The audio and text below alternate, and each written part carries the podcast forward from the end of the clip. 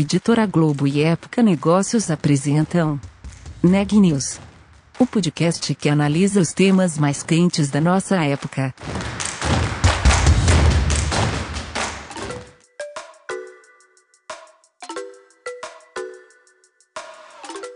Olá, meu nome é Daniela Frabasília, sou da Época Negócios e você está ouvindo mais um episódio do Neg News, nossa série de podcasts com reportagens especiais sobre a pandemia do novo coronavírus.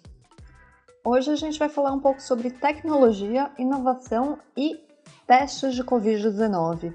Eu estou com o Renan Júlio, nosso repórter, e ele vai contar um pouquinho mais sobre isso. Olha, Dani, eu conversei com o Davi Schlesinger, que é CEO da Mendelix, uma startup de biotecnologia especializada em sequenciamento genético e responsável pelo desenvolvimento de um teste de Covid-19 que diminui o contato com profissionais de saúde. Na conversa, o Davi contou sobre esses últimos meses e também sobre as expectativas que ele tem para o mundo pós-Covid. Vamos ouvir como foi? Davi, queria que você me desse um pouquinho de contexto sobre o seu negócio e como ele está inserido nesse contexto da pandemia para depois a gente entrar nessa parceria com o Sírio Libanês, sobre o teste. Me dá um pouco de contexto para a gente entender tudo, depois a gente entra um pouquinho mais dentro dessa parceria dessa, dessa relação com o teste. Bom, Mendelix é uma empresa que existe agora há oito anos. A gente é um laboratório de análises é, clínicas, é um laboratório de análise genômica. A gente começou como uma empresa de software é, focada em análise e interpretação dos genomas produzidos por uma tecnologia nova chamada sequenciamento de nova geração. É, então a gente faz bastante diagnóstico de doença rara, câncer hereditário, etc. Hum. E trabalha é, com, com o, o limite da tecnologia em termos de medicina personalizada, em termos de genômica. Eu tinha expectativa de que a Mendelix é, passasse por, pelo Covid como é, como todo mundo, né? Uh, como um espectador, ficando em casa, usando máscara, fazendo é, é, todas as coisas que a gente precisa fazer para reduzir essa pandemia. Mas no começo de abril eu recebi alguns pedidos dizendo, olha, Mendelix não poderia contribuir e fazer RT-PCR para diagnosticar o vírus, o COVID, uh, porque os laboratórios é, principais não estão dando conta por alguma razão. Uhum. E eu falei, nossa, isso aqui é muito estranho, porque, né, assim, é, PCR é uma tecnologia que existe há 40 anos. Foi inventada por um surfista americano, Kerry Moss, que ganhou o Prêmio Nobel de Química. Ele e, e, é uma técnica eh, que todo mundo que trabalha em biologia molecular conhece, todo laboratório é, faz isso daí com, com frequência. E os principais fornecedores desses insumos, dos insumos para fazer PCR ou RT-PCR nos laboratórios, eles fazem isso numa escala muito grande. Roche, Abbott, etc. Uhum. Eles são os provedores para os grandes laboratórios. Os laboratórios fazem uma escala né, bastante grande, mas bastante grande quando a gente fala pré-pandemia é uhum. milhares por dia, não dezenas ou centenas de milhares por dia. Né? Uhum. E então quando, quando começaram a perguntar para a gente por que, que a gente não estava fazendo, se a gente podia fazer, a gente começou a investigar é, o que estava acontecendo e a gente viu que tinha uma falência global da cadeia de suprimentos. É, os equipamentos estavam em falta, tem uma fila de mais de mil equipamentos é, para um dos principais equipamentos. Os insumos para preparar essa amostra e depois testar essa amostra é, também estavam em falta porque o mundo inteiro está testando ao mesmo tempo uma quantidade inimaginável é, de pessoas. Né? Uhum. Então, quando você só tem um martelo, o mundo inteiro parece um prego. Então, a gente, a gente é muito bom de sequenciamento. Então, a gente começou a fazer teste é, de um protocolo de sequenciamento. A gente vamos vamos pegar e sequenciar o vírus, né? E diagnosticar as pessoas pela sequência do vírus é, no, nos fluidos da, das pessoas, nas amostras das pessoas. É, e, e, essa técnica funciona, só que ela não escalava bem. Então, daí a gente começou a pensar numa técnica mais simples, a gente começou a atacar, que a gente começou a ver é, é, alguns protocolos é, para LAMP. LAMP é um PCR. É, então, o que é um PCR? PCR é, é basicamente você usa enzimas de bactérias para copiar um DNA, um RNA, quer dizer, um material genético do vírus de maneira específica. Então você copia ele muitas vezes de maneira exponencial. Uhum. E o então você copia, né, são, o material genético é uma fitinha, um, a gente então copiaria isso com PCR. Em vez de fazer com, com PCR, com as enzimas do PCR, a gente usa enzimas discretamente diferentes do LAMP, em que você circulariza o DNA. Então ele fica como se fosse um trenzinho e a enzima fica dando voltas e voltas nesse DNA e copiando esse DNA. Então ele, ele faz a mesma coisa que o PCR, só que com um protocolo que é mais difícil de montar, mas depois que ele está montado, ele é mais fácil de operar, ele é mais rápido, mais simples, mais eficiente, etc. Então foi assim que a gente desenvolveu é, um teste que é o PariCovid, que é um teste para LAMP, que é um teste usando LAMP, que é um, que é um método é, hoje no começo da pandemia, muita gente não conhecia, muita gente da área não conhecia a, a, técnica. Hoje ele já é a técnica padrão em vários países, por exemplo, no Japão, é, na Inglaterra, tem vários países que estão usando o LAMP como método de escolha, é, não só porque ele é um método muito eficiente, muito simples e escalável, muito mais barato também, mas também porque os insumos estão disponíveis.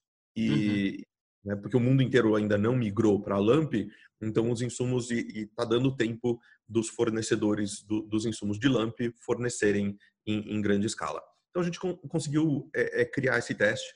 Tinha mais uma característica especial, porque a coleta do, da secreção nasofaríngea é bastante desagradável, ela é complicada, você tem que usar um cotonete comprido, coloca na narina até o fundo ali da garganta e pega um pouquinho de secreção. É, isso precisa ser feito por, por um, enfermeiro, é, isso precisa ser feito é, com toda a proteção para este coletador, Exato. porque a pessoa espirra, tosse uh, no momento da coleta. E então muita gente estava sendo, né, muito é, agente de saúde estava sendo infectado neste momento da coleta. Um, então o que a gente falou é vamos vamos tentar uma secreção diferente, né? Vamos tentar a saliva, porque já tinha vários trabalhos ali de março e de abril mostrando que a quantidade de vírus na saliva é tão grande ou maior que a quantidade de vírus na, nessas outras secreções. É, o, que, o que faz todo sentido, né? Porque a gente, quando não usa máscara, o, o grande risco é a gotícula de saliva. Uhum, né? é, então, a gente tá, acaba medindo justamente no local mais mais correlacionado com a transmissão, a transmissibilidade uhum. daquela pessoa. Então a gente conseguiu padronizar um teste que usa saliva, né, começa de saliva, é muito mais fácil de coletar, a pessoa faz uma autocoleta, é, não tem nenhum preparo, não tem nenhum insumo especial, não tem, é um tubo estéreo um, que não tem nenhum conservante dentro, então a gente consegue fazer isso daí numa é, é, escala, numa logística muito simplificada. Um, então a gente conseguiu, no final das contas, criar um PARE-COVID, que é o nosso teste de, de COVID baseado em LAMP. Ele é um teste super escalável. A gente montou uma capacidade na Mendelix, é, num laboratório novo que a gente montou aqui em São Paulo, é, para mais de 100 mil testes por dia. A gente ainda não chegou nesse volume, mas, uhum. mas a uhum. gente está preparado para absorver esse volume, que é né, conforme a demanda vai, vai crescendo. É, ele tem um custo muito mais baixo. Então, o custo inicial do o custo de um PCR está é, tá na faixa de 250 a 500 reais por teste uhum. e o nosso teste a gente consegue fazer por 95 reais. Um, então a gente está conseguindo é, fazer coleta, fazer um, trazer para a Mendelix e sair um resultado e o resultado sai super rápido. De a partir do momento que entra no laboratório em média o resultado sai em três horas. Então é, realmente ele dá uma vazão porque saber é, rápido se a pessoa está infectada ou não é, é, até mais importante do que você é, né, identificar 100% das pessoas, porque o, o tempo que alguém infectado fica ali é, esperando um, dois, três dias para um resultado de, de um teste é, é tempo demais. A gente vai poder é onde né, acontece, pessoas... né? As outras transmissões. Exatamente. Os Estados Unidos está tá, tá um caos porque algum, os dois grandes laboratórios estão demorando de uma a duas semanas para entregar os resultados. Então, eles estão fazendo muito teste, mas é um teste que tem nenhuma utilidade, né? Uhum. É, e então detectar cedo detectar é, rapidamente e orientar as pessoas que estão infectadas a fazerem isolamento e isolar os contactantes, testar os contactantes, é um ciclo super importante, principalmente agora que a gente está é, tá chegando aí no, no, pico do Brasil, em algumas cidades, em alguns estados já passamos do pico e então agora a gente vai começar a, a diminuir o número de casos, mas a gente não tem uma imunidade é, de rebanho, a gente não tem uma imunidade de todo mundo. Isso só vai vir é, de maneira substancial com a vacina. Uhum. Ou as vacinas. E, e, então, enquanto a gente não tem isso, a gente precisa ir detectando cedo para a gente poder voltar a uma semblança de normalidade é, até 2021, quando a gente espera que tenha vacina disponível para todo mundo. Perfeito, é o que a gente espera com certeza. E aí, Davi, queria entender outra coisa, assim, porque pelo que eu entendi da Mendelix, ela não vende para pessoas físicas os testes, correto? Então. Não vende, não vende ainda para pessoa física. Isso. Então, como é que funciona a distribuição desses testes? Ah, muito bem. A gente, então, a gente começou trabalhando com é, instituições, empresas, escolas, é, instituições filantrópicas. Por que, que a gente começou com, com esses é, grupos específicos? Porque assim a gente tem uma maneira de centralizar a logística. Porque o maior desafio não é dentro do laboratório da Mendelix. Um teste que vem de pessoa física ou de uma empresa ou, ou de um outro laboratório, ele tem a mesma dificuldade para a gente. Né? A gente monta o sistema, montou todo um sistema de informática é, para é, aplicativo de celular, para ler código de barras, para cadastrar, para enviar para a Mendelix, etc. Tudo isso, tudo isso a gente já tem, né? E a gente uhum. fez isso é, em, em semanas. Mas o que a razão de trabalhar com as empresas é que dá para centralizar tanto o cadastro das pessoas quanto é, o, o momento da coleta, quanto a orientação das pessoas para fazer essa coleta e, e, a logística de volta para Mendelix. Porque quando você faz pessoa física, por que, que a gente não, não faz pessoa física? Primeiro, porque a gente não, não trabalha com, com unidades físicas que, que contemplariam é, é, essas pessoas. Mas é, é principalmente porque para mandar cada kit para casa das pessoas, para depois voltar, esta logística não é uma logística simples, né? E você uhum. consegue simplificar essa logística muito com é, empresas, escolas, etc., que é quem de fato mais precisa disso nesse momento para as empresas conseguirem voltar, para os funcionários conseguirem voltar de uma maneira organizada, para os estudantes conseguirem voltar para as escolas de uma maneira organizada e que proteja os professores, proteja os pais e avós que moram com, com essas crianças, a, a melhor maneira é de você trabalhar com, com alguém centralizando essas amostras. Por isso a gente trabalha com, com as empresas, escolas, instituições filantrópicas. Perfeito. E aí queria entender hoje quantos parceiros vocês já têm nesse sentido, quantos testes vocês já realizaram, quais são as expectativas aí desses números aumentarem? Olha, a gente é, é, já vendeu mais de uma centena de milhares de testes. A gente tem um volume crescente de testes diários. É, a gente imagina que no final das contas a gente vai acabar fazendo uh, possivelmente milhões de testes. Né? É, de novo, a capacidade é, é, de 100 mil testes por dia, né? Uhum. mas a gente já trabalha sete dias por semana, então é, de domingo a domingo recebendo exame, fazendo exame, soltando isso dentro de 24 horas, de novo, na média, 3 horas uh, para um resultado. Então, isso tem, tem, tem funcionado super bem. Agora é uma questão de ampliar essa logística para todo o Brasil.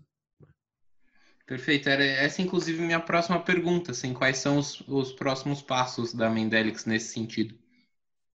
O, o, grande desafio é logístico, né? É logístico e educacional. É, é logístico de como você é, leva os tubos para todo mundo, distribui os tubos, ensina todo mundo a fazer a coleta corretamente, é, traz de volta esses, é, essas amostras, testa com, com as informações, voltando para as pessoas, e daí transforma isso num ciclo, porque você faz isso daí, você identifica é, pessoas que estão infectadas, e daí tem um novo ciclo de testar agora os contactantes, testar é, as pessoas que trabalham junto com, com, com essas pessoas infectadas, é, orientar essas pessoas o que, que elas devem fazer, porque muita gente vai estar tá infectada, ela transmite, mas ela não tem sintoma.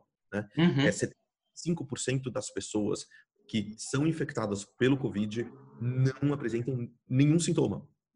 E dos outros 25%, é, de 15 a 20% vai, vai apresentar poucos sintomas.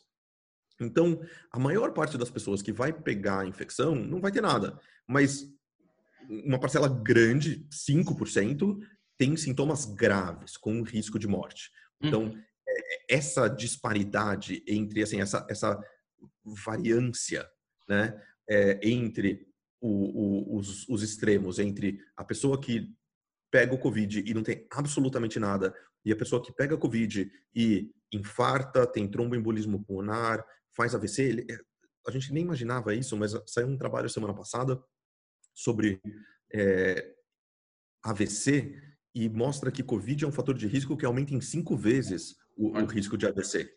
É, então, assim, a gente tem. Esse é um vírus traiçoeiro, ele, ele vai se transmitindo na comunidade, nas casas, é, de uma maneira silenciosa, na maior parte dos casos, é, e de repente uma outra pessoa pega isso e, e tem sintomas muito mais graves.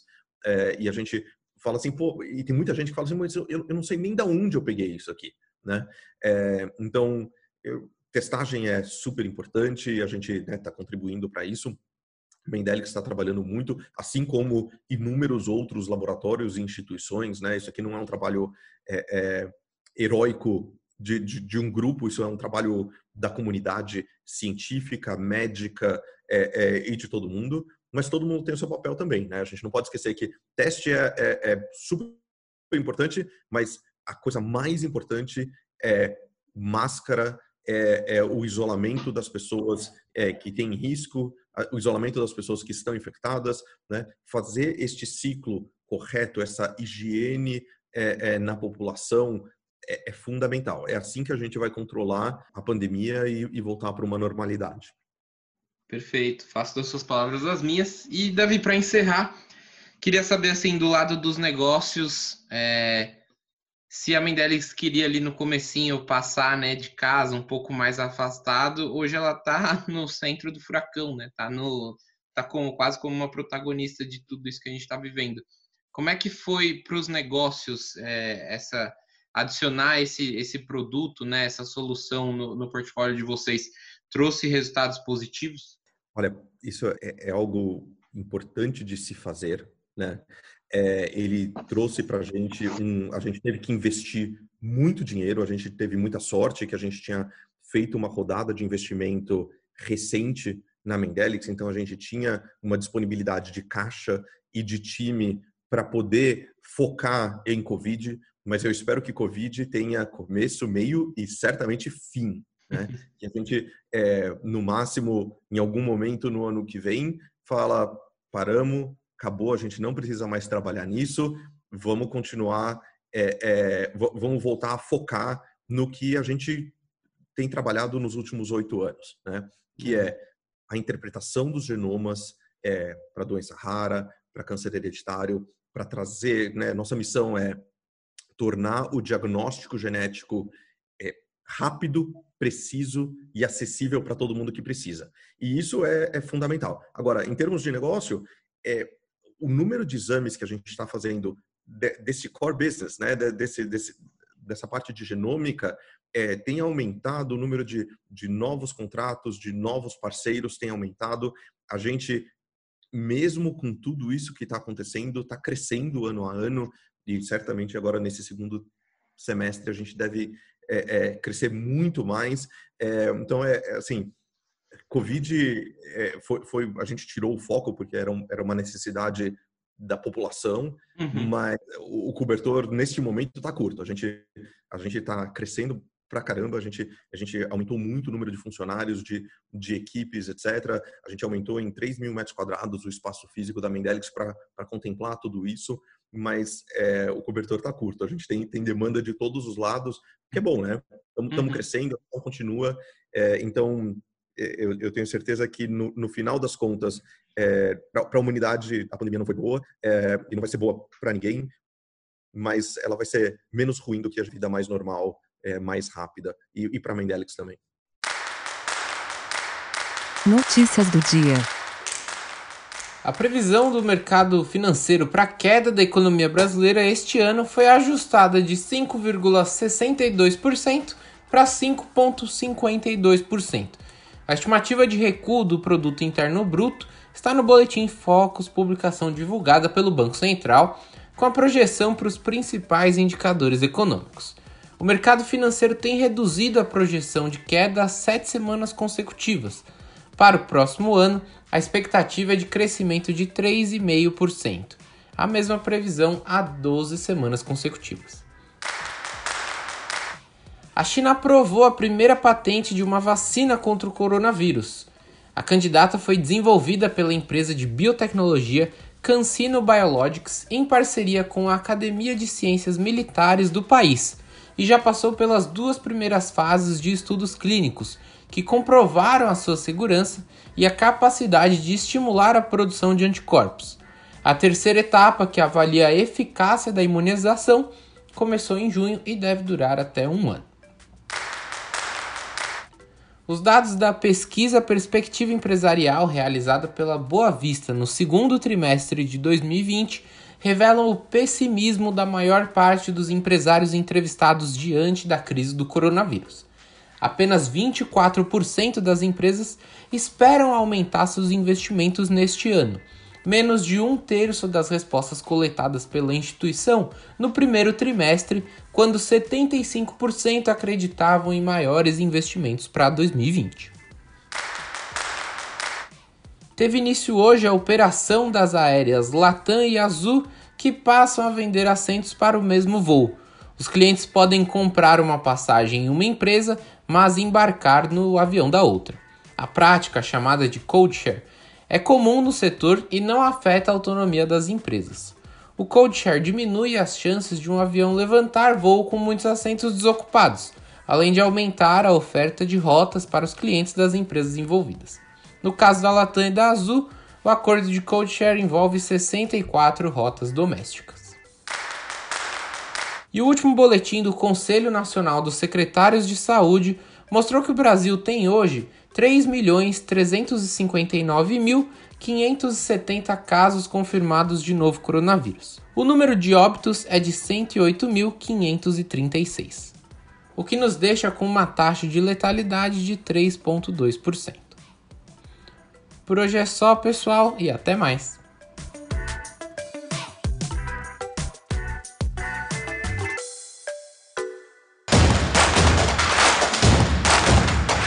Esse podcast é um oferecimento de Época Negócios. Inspiração para inovar. Não deixe de conferir nossos outros podcasts. Presidente Entrevista Presidente. The Office. E os negócios da nossa época. Ouça, acompanhe, compartilhe. Vamos fazer deste podcast o nosso ponto de encontro.